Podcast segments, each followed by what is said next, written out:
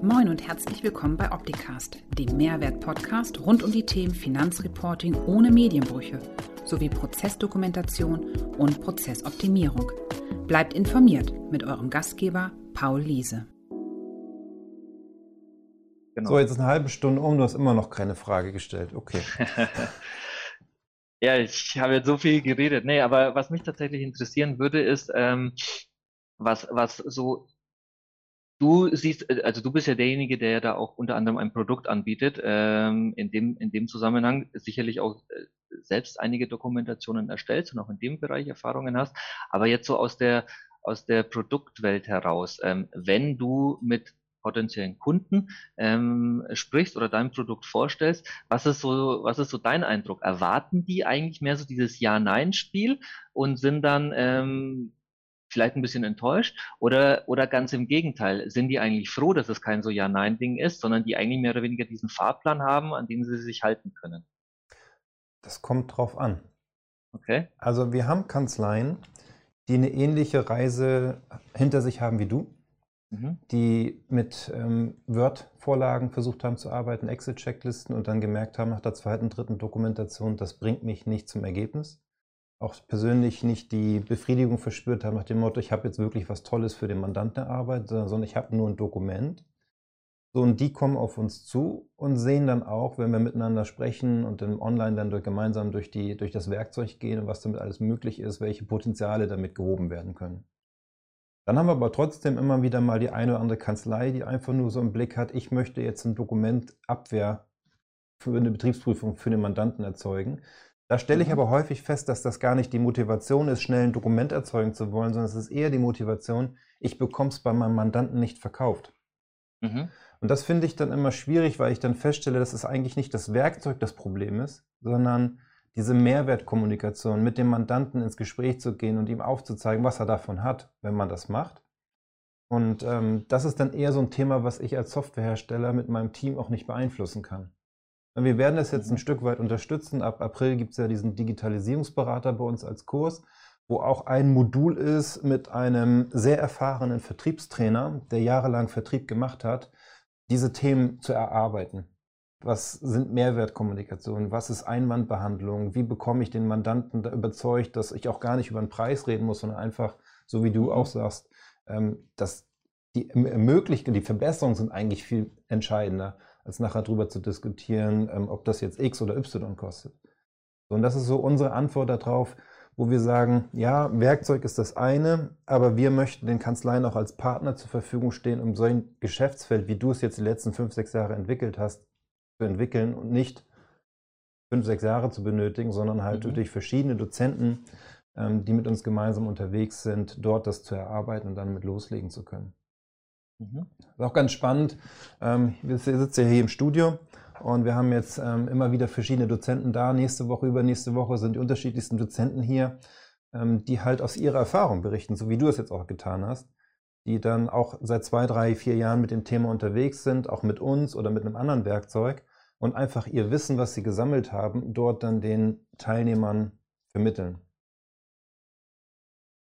Ja, bin, da bin ich, ich, das hatte ich dir ja schon mal gesagt, weil ich davon erfahren hatte, ähm, in einem Gespräch von, äh, mit dir. Da, auf diese Module bin ich tatsächlich auch sehr gespannt, weil ähm, die Erfahrungen sind, glaube ich, das, äh, was, wo, was einen am meisten weiterbringt. Weil was mich auch immer umtreibt, ähm, du hattest es ja vorhin angesprochen und ich aus meiner Sicht da jetzt auch noch nicht die optimale Lösung gefunden habe, ähm, wie rechnet man sowas denn am besten ab? Ähm, wie geht man dieses Thema an? Was darf, soll, muss so etwas kosten. Weil das ist natürlich auch etwas, was immer so ein bisschen im Raum steht. Und auch wenn wir für uns das mittlerweile ganz gut hinbekommen haben, das in irgendeiner Form zu adressieren, äh, warum etwas äh, seinen Wert hat oder auch seinen Preis, ist, äh, bin ich da der Meinung, dass ich da noch nicht am Ende bin und da auch immer sehr, sehr interessiert daran bin, wie das andere machen oder wie das andere dieses Thema angehen. Ja. Weil was ich bei vielen am Anfang mitbekommen habe und den Fehler habe ich ja auch gemacht, die ersten Projekte, die man in dem Zusammenhang angeht, da verkauft man sich immer komplett unter Wert. Was vielleicht auch für ganz am Anfang gar nicht schlimm ist, weil man muss ja erstmal die Erfahrungen sammeln. Aber wenn man das, wenn man da sofort nicht da rauskommt, ist halt immer die Frage, ähm, ja, dann wie, wie, wie, wie geht man das Thema dann an? Und dann verstehe ich natürlich auch, dass die Motivation bei vielen Beratern ähm, nicht mehr vorhanden ist, das weiterzumachen, wenn ich damit natürlich auch 0,0 verdiene, geschweige denn nicht mal meine Kosten decken kann. Ja. Eine ja. sehr spannende Frage. Wir hatten das vor ein paar Wochen bei uns in der Community, wo wir das diskutiert haben mit einigen Beratern. Und ich finde eigentlich folgendes Modell ganz spannend. Und du hast ja eben erzählt aus deinem Beispiel, 18 Stunden wurden zu drei Stunden. Mhm. Das heißt, deine möglichen 1800 Euro sind reduziert auf 300. Wenn wir jetzt mal gucken, das machst du über alle Mandanten nach und nach, ist dein monatliches Einkommen für die führende Buchhaltung bei den Mandanten geht immer weiter runter. Mhm. Das heißt, eigentlich musst du ja mit einer Schere arbeiten, dass auf der einen Seite geht es runter, auf der anderen Seite geht es hoch. Und warum dann nicht eine monatliche Gebühr oder dafür erheben, dass man mit dem Mandanten die Dokumentation kontinuierlich weiterentwickelt, kontinuierlich Beratungsprojekte hat? Und das mhm. mit einer monatlichen Pauschale abrechnet. Und dann auch diesen Initialaufwand in der monatlichen Pauschale abdeckt? Das machen einige. Andere sagen, mhm. ich mache den Initialaufwand, ähm, berechne ich ganz normal. Wiederum andere sagen, ich berechne den normal, lasse es aber über, die, über das BAFA, Entschuldigung Mauri, mhm. über das BAFA laufen. Und ähm, ja, es kommt halt auch mal drauf an, was du denn halt für einen Fokus hast, was du damit erreichen möchtest. Aber mhm. wenn du zum Beispiel sagst, ein Zwölftelregelung, jeden Monat 100 oder 200 Euro, dann wären es jetzt in deinem Fall eine Reduktion von 1800 auf 500 Euro gewesen. Aber mhm. du hast zwei Stunden pro Monat, die du dann vielleicht kumuliert nach sechs Monaten hast du dann deine zwölf Stunden äh, mit dem Mandanten einbringst in anderthalb Tagen, um wieder ein aktuelles Beratungsprojekt anzugehen. Das ist auf jeden Fall auch ein sehr, sehr spannender Ansatz. Also ich habe auch schon von anderen gehört, die das komplett alles als monatliche Pauschale anbieten. Ähm, auch diesen Initialaufwand, wobei ich da halt natürlich dann ein bisschen so die Bedenken natürlich habe, wenn ich jetzt diesen Initialaufwand in diese monatliche Pauschale eindecke und der Mandant ist nach einem halben Jahr weg, was ja auch nicht ausgeschlossen ist, dann ist halt vieles umsonst auch.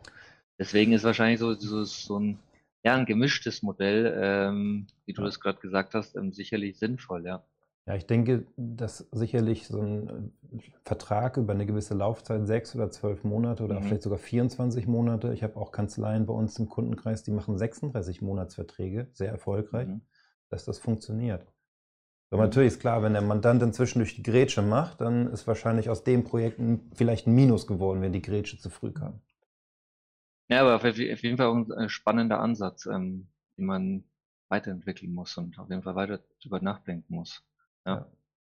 Auf jeden Fall bin ich der Meinung, ähm, korrigiere mich, wenn du es anders siehst und ich meine Denke korrigieren soll, dass mit dem Thema Prozessberatung und der Verfahrensdokumentation als vielleicht Motivation oder Türöffner oder Abfallnebenprodukt ein total spannendes Kapitel in den Kanzleien aufgeschlagen werden kann für die Zukunft. Und das, was du vorhin sagtest, fand ich halt so entscheidend. Warum macht ein Steuerberater das mit seinem Mandanten? Weil ihr alle Prozesse kennt. Ihr müsst es technisch nicht umsetzen, aber ihr kennt die Prozesse und ihr seht, was optimiert werden kann. Ihr habt im besten Fall auch noch Mandanten aus der gleichen Branche in eurer Kanzlei und seht, wie die arbeiten und könnt mhm. das Wissen dort weitergeben, wie so ein ERFA-Kreis. Ähm, was Besseres kann im Unternehmen eigentlich nicht passieren. Von daher. Kann, kann ich nur voll unterschreiben und auch das Thema, dass das ähm, immer wichtiger wird und auch ein immer größeres Geschäftsfeld werden kann, Definitiv. Und ich meine, wir als Kanzlei denken ja da schon ein bisschen weiter und versuchen uns ja da schon in anderen äh, Themen oder zumindest das Ganze ein bisschen weiter gedacht. Was mich bei dieser, also was mich bei dieser Tätigkeit insbesondere bei größeren Projekten, bei größeren Unternehmen und dann vor allem auch, wenn wir nicht die laufende Zusammenarbeit, ähm, also die laufende Deklaration übernehmen.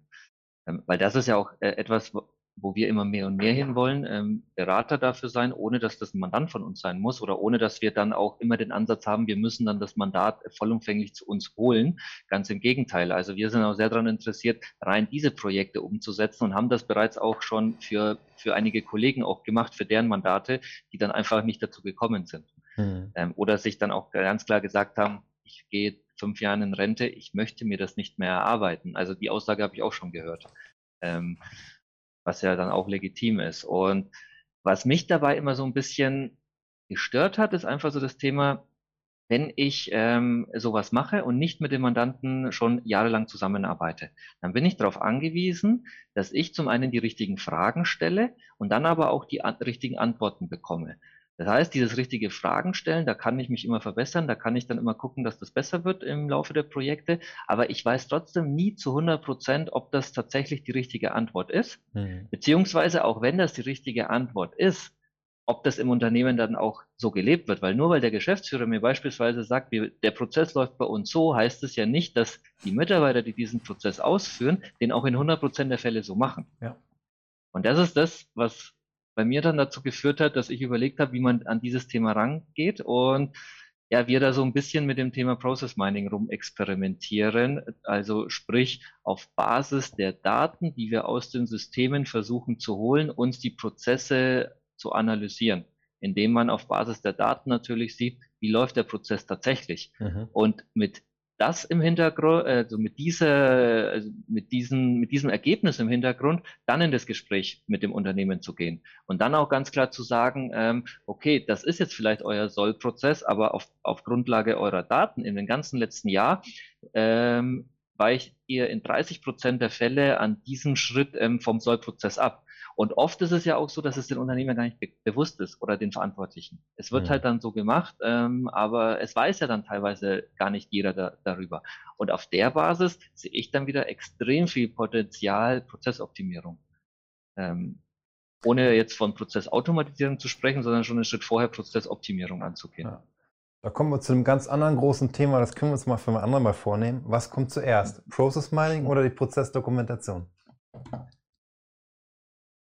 Ja, das ist, das ist, äh, das ist die gute Frage. Also wir versuchen gerade, also sagen wir mal so, ich glaube, auf, wenn ich jetzt ähm, noch, äh, angenommen, wir haben keine Dokumentation, da ja. muss ich ja erstmal einen Ist-Bestand haben. Richtig. Dies, dieser, dieser Ist-Bestand auf Basis von Process Mining, ähm, den, den oder mit und, oder unterstützt durch Process Mining zu erstellen, ist aus meiner Sicht sehr, sehr sinnvoll.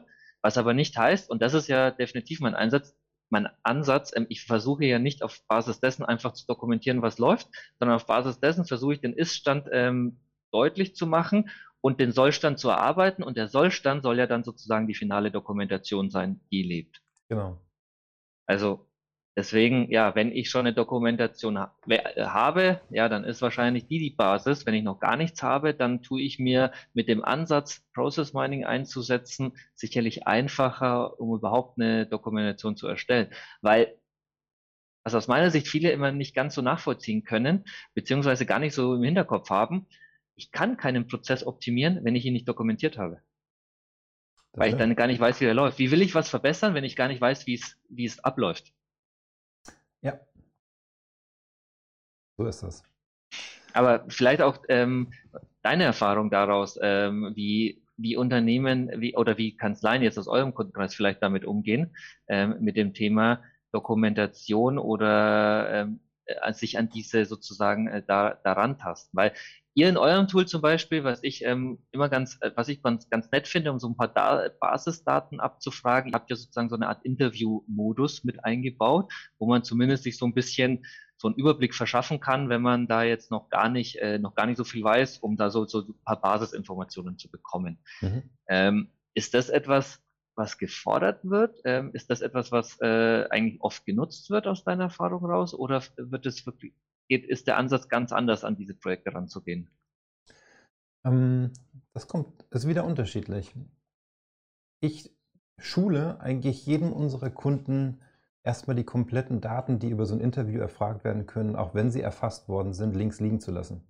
Mhm. Deswegen sagen wir, erst gibt es das Interview für den Mandanten, jetzt in der Optitex Cloud oder welche Plattform auch immer, kann der Mandant das ausfüllen, geht dann medienbruchfrei ins Projekt. Lass ich links liegen, interessiert mich erstmal noch gar nicht, weil wenn ich dann mit dem Mandanten gemeinsam arbeite, schaue ich mir nur seine Prozesse an. Und da haben wir ja das Modul des Live-Chart, wo ich dann anfangen kann zu mhm. malen. Und das wird auch so mehr und mehr der Schwerpunkt werden, wo ich so selbst festgestellt habe, ich möchte eigentlich kreativ werden und malen dann habe ich den Fluss aufgemalt und dann sehe ich auch, wie der Hase läuft im Unternehmen. So, und dann, wenn ich den Fluss aufgemalt habe und der Mandant sagt, ja, das sind die Abläufe, hier geht es nach rechts, hier entweder oder, da und und so weiter. Mhm. So arbeiten wir, dann kann ich die jeweilige Prozessschritt anklicken und kann dann dazu schreiben, was da passiert, um dann auch den Text zum Lesen zu haben. So, und wenn ich dann diese Prozesse aufgemalt habe, dann ist es halt so, ich möchte Sachen damit verknüpfen. Und erst mhm. in dem Moment komme ich dazu, dass ich die Daten aus dem Interview brauche, nämlich welche Software hat er mir ins Interview eingetragen, die er nutzt, welche Mitarbeiter hat er, wer welche Dienstleister hat er. Das hole ich dann alles aus dem Interview zusammen und verknüpfe das mit den Prozessen. So, und mhm. da wird das dann, wir Menschen sind ja so visuell, wir möchten ja irgendwas sehen. Und so wird das für mich griffiger und intuitiver, Prozesse zu erfassen und zu dokumentieren, indem ich das mal aufmale. Mhm. Ja, und das, und das Schöne dabei ist ja grundsätzlich, es ist ja auch nicht verboten, so eine Dokumentation, also im Hinblick jetzt, wenn man die Finanzverwaltung denkt, ähm, es gibt ja nicht die Vorgabe, wie das auszusehen hat. Das heißt, ähm, es gibt auch nicht die Vorgabe, dass da in irgendeiner Form ein Text dabei sein muss. Theoretisch ist ja so eine visuelle Prozessdokumentation ähm, schon komplett ausreichend, wenn die alle Informationen hergibt. Genau. Und damit wird das Ganze ja dann auch nicht so komplex, dieses Projekt, wie oft, äh, wie, ja, wie viele immer der Meinung sind.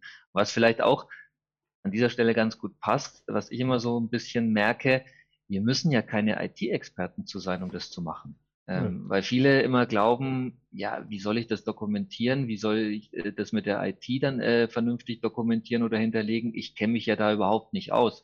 Aber das ist ja auch nicht notwendig, dass ich ja. das mache. Und wenn da in irgendeiner Form mal was notwendig ist, diese ganzen, äh, die ganze Software, die da genutzt wird, die haben ja alle ihre Hersteller im Hintergrund, die man dann anfragen kann dabei. Und das Spannende ist ja, ähm, gerade bei den IT-Herstellern, die haben in der Regel, ähm, insbesondere im Hinblick auf die GUBD, ja schon sehr, sehr viel vorformuliert, wenn man da mal nachfragt. Und viele stellen es ja auch schon kostenfrei auf die Webseite, dass man sich gerade gleich mit runterladen kann, sodass, sodass das gar nicht so, ja, sodass wir aus unserer Sicht da eigentlich viel mehr Bedenken haben als alle anderen und teilweise alle aus anderen Bereichen, ähm, ja, die Anbieter da viel, viel weiter sind. Mhm. Ja, das stimmt. Ja, Fazit, ein spannendes Thema, was keine Langeweile verspricht, sondern spannende Erfahrungen mit den Mandanten. Definitiv und vielleicht um auch ja das Thema attraktiv zu machen oder um die Motivation da noch zu erhöhen. Ähm, dieses ganze Thema der Dokumentation ist immer, ist aus meiner Sicht auch immer der Einstieg in, in das Thema Kontrollsysteme bei den Mandanten oder allgemein ähm, IKS, wie man so schön möchte, ohne jetzt von Text Compliance Management System überhaupt sprechen zu wollen. Ja. Ähm, jede Verfahrensdokumentation muss ein IKS beinhalten. Ähm, und heißt, wenn ich das IKS dokumentiere, werde ich bei jeder Dokumentation, bei jedem Mandanten, der sowas noch nicht dokumentiert hat, feststellen, dass nicht alles vielleicht optimal läuft oder dass hier und da noch Verbesserungen möglich sind, was dann wieder dazu führt, ich kann dem Mandanten Hinweise an die Hand geben, wie er das einfacher und schneller machen kann, was beim Mandanten wieder zu einer Prozessoptimierung führt und ähm, bei uns Beratern zu einem weiteren Projekt. Absolut. Von daher, ja, ist das aus meiner Sicht ein Thema, was jeder angehen sollte eigentlich. Genau. Und im Rahmen der 1 regelung hast du dann auch keine Diskussion mehr über die Kosten, weil du dann halt Correct. einfach nach der Dokumentation sagst, so, jetzt machen wir mal IKS. Richtig. Das Eugen. ist ein spannender Ansatz. Vielen Dank. Ja, sehr gerne. Ähm, vielen Dank für deine Zeit und die spannenden Impulse. Ähm, nächste Woche Freitag habe ich den Jonas hier im Live. ASP Live um 11. Und zwar Jonas hat vor zwei Jahren seine Kanzlei gegründet, Jonas Mondschein, und erzählt mal, was er so in den letzten zwei Jahren erlebt hat, welche Blocker im Weg standen, wie er die ausgeräumt hat und was er aktuell so tut. Von daher bist herzlich eingeladen zuzuschauen, YouTube, Facebook, wo auch immer du möchtest. Gerne. Ähm, und alle anderen auch. Wünschen wir viel Freude mit diesem Stream, diesem Podcast mit Eugen und dann nächste Woche Freitag mit Jonas. Bleibt gesund, schönes Wochenende, auch dir Eugen. Alles Gute, bis bald. Ciao. Dankeschön, dir auch. Ciao. Das war Opticast. Ich hoffe, es hat Ihnen gefallen. Für alle Neuigkeiten von HSP folgen Sie uns gerne auf Facebook, YouTube, LinkedIn, Xing, Twitter oder Instagram. Tschüss, bis zum nächsten Mal.